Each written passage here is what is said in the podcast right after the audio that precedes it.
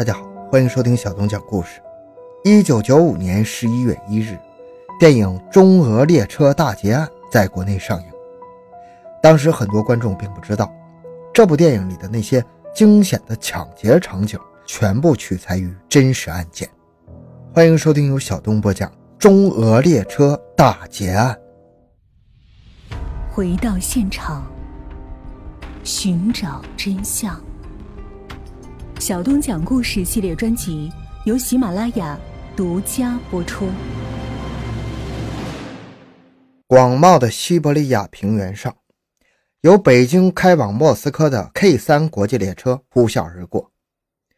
这条全长七千八百多公里的铁路线横跨欧亚大陆，全程需要六天五夜的时间。自从一九五九年开通至今。K 三次国际列车已经运行了六十多年的时间。九十年代初期，国内大部分的倒爷都会选择乘坐这趟列车运货去莫斯科，并且在沿途就开始叫卖货物。可就在一九九三年一月的那个冬天，乘坐这趟国际列车的乘客抵达莫斯科后，等待他们的却是一场噩梦般的经历。上世纪九十年代初，中俄贸易日趋频繁。俄罗斯的轻工业并不发达，而中国的轻工业商品卖到俄罗斯常常能获得高额的利润。看到这样赚钱的机会，不少人都开始将中国的货物运到俄罗斯贩卖。这样的人在那个年代被戏称为“倒爷儿”，而当时年仅二十二岁的邵迅就是众多倒爷中的一个。打个比方，那时候很简单的轻工业产品打火机，在国内的进价合人民币八毛。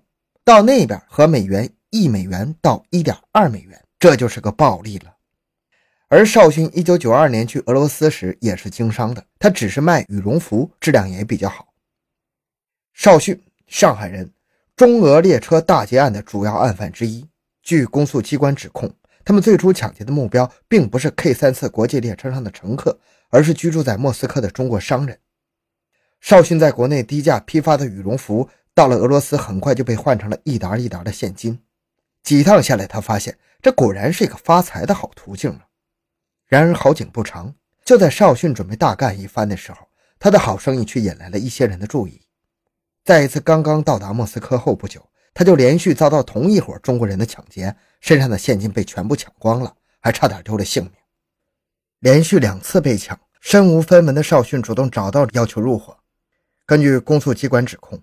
一九九三年，邵迅参与了多起发生在莫斯科的抢劫案，抢劫总价值两万一千八百余美元。朱兴金，男，当时四十岁，山东人，曾经因为扒窃被警方抓获，之后辗转到了莫斯科。看到很多中国商人倒腾商品发了财，便组织一伙人专门在莫斯科实施抢劫。而朱兴金的这个犯罪团伙成员大部分是北方人，互相之间有着千丝万缕的联系。在当时的莫斯科市内，很多中国商人都是来自江浙一带的南方人。为了抢劫这些人，需要有一些南方口音的人去敲开这些人的门。有上海口音的邵迅则成了一个很好的人选。在敲开了被害人的门后，隐藏在邵迅身后的劫匪们就持刀、瓦斯枪闯进去，把被害人捆绑，抢走财物。如果遇到被害人反抗，就进行殴打。为了抢劫，邵迅的第一次作案对象竟然选择与自己熟识的人。证据显示，一九九三年一月初的一天，邵迅被要求提供几个在莫斯科有钱人的中国人的信息。当时正好有几名上海人找邵迅帮忙办去第三国的签证，邵迅就把这个信息告诉了同伙。几天之后，邵迅一伙人来到上海同乡的住处，邵迅站在门前按了门铃，屋里的人打开门一看是他，正好说话，后面的人就闯入了屋内开始抢劫。第一次作案成功之后。他又用类似的方法参与了九次抢劫。连续抢劫使邵迅等人快速富有起来。由于来钱太容易了，这些人在莫斯科都染上了赌博的恶习。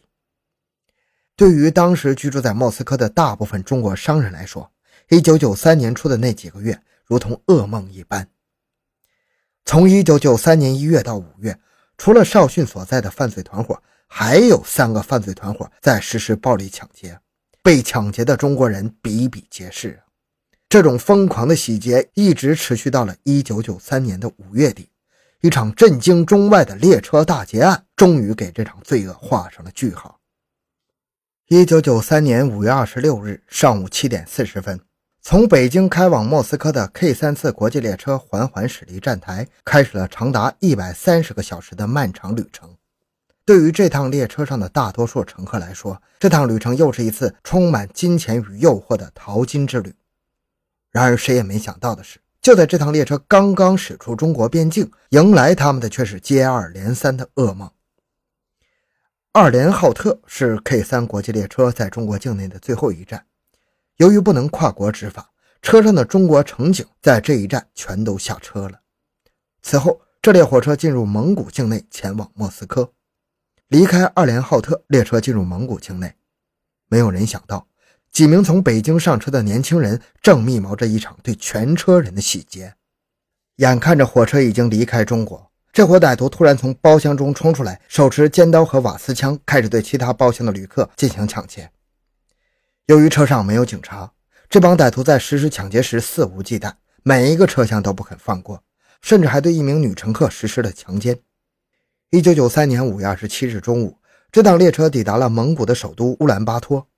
这伙歹徒在实施了长达近十个小时的抢劫后，这才下车扬长而去。然而，这场噩梦并没有就此结束。当天傍晚，又有两伙歹徒手持砍刀和手枪登上这趟列车。这两个犯罪团伙为首的分别是一男一女，男的叫朱三，女的叫二姐。当然，这只是他们的绰号。他们的真实姓名叫朱兴金和赵金华。他们上车后又开始对旅客实施新一轮的洗劫。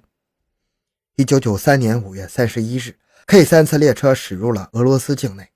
谁也没想到，此时车上竟然又来了一波劫匪。牛顿，K 三次国际列车上的第四波劫匪的头目。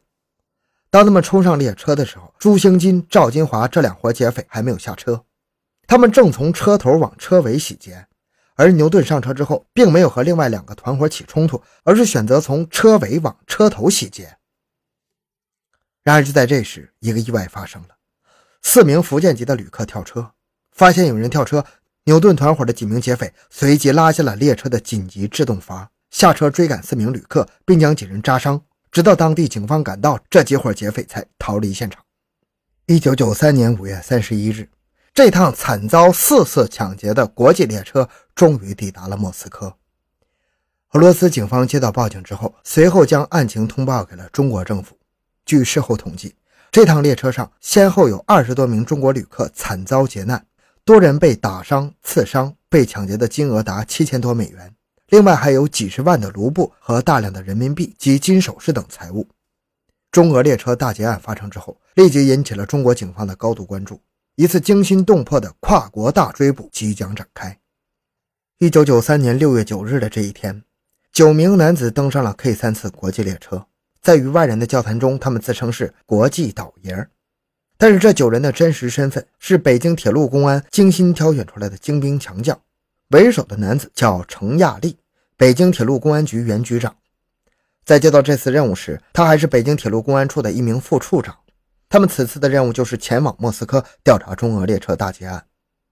为了更好地搜集证据，程亚丽他们决定扮演成普通商人，乘坐 K 三次列车前往莫斯科。然而，由于当时中国和俄罗斯还没有建立警务合作关系，程亚丽带领的小组还没有出发，就遇到了各种难题。首先就是无法携带武器出境，那如果在列车上真的遇到了劫匪怎么办呢？程亚丽的心里非常清楚，他们即将面对的是一帮穷凶极恶的亡命之徒啊！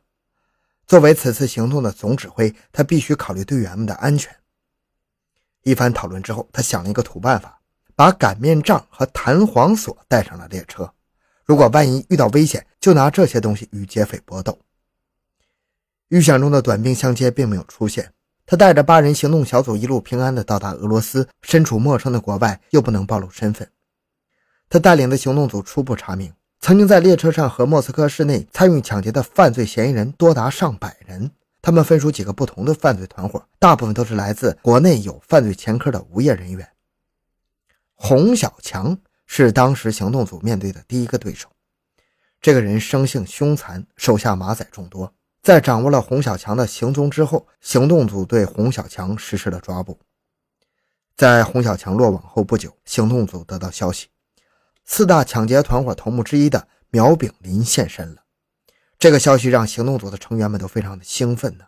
为了寻找到苗炳林，他们已经做了大量的工作，现在终于可以收网了。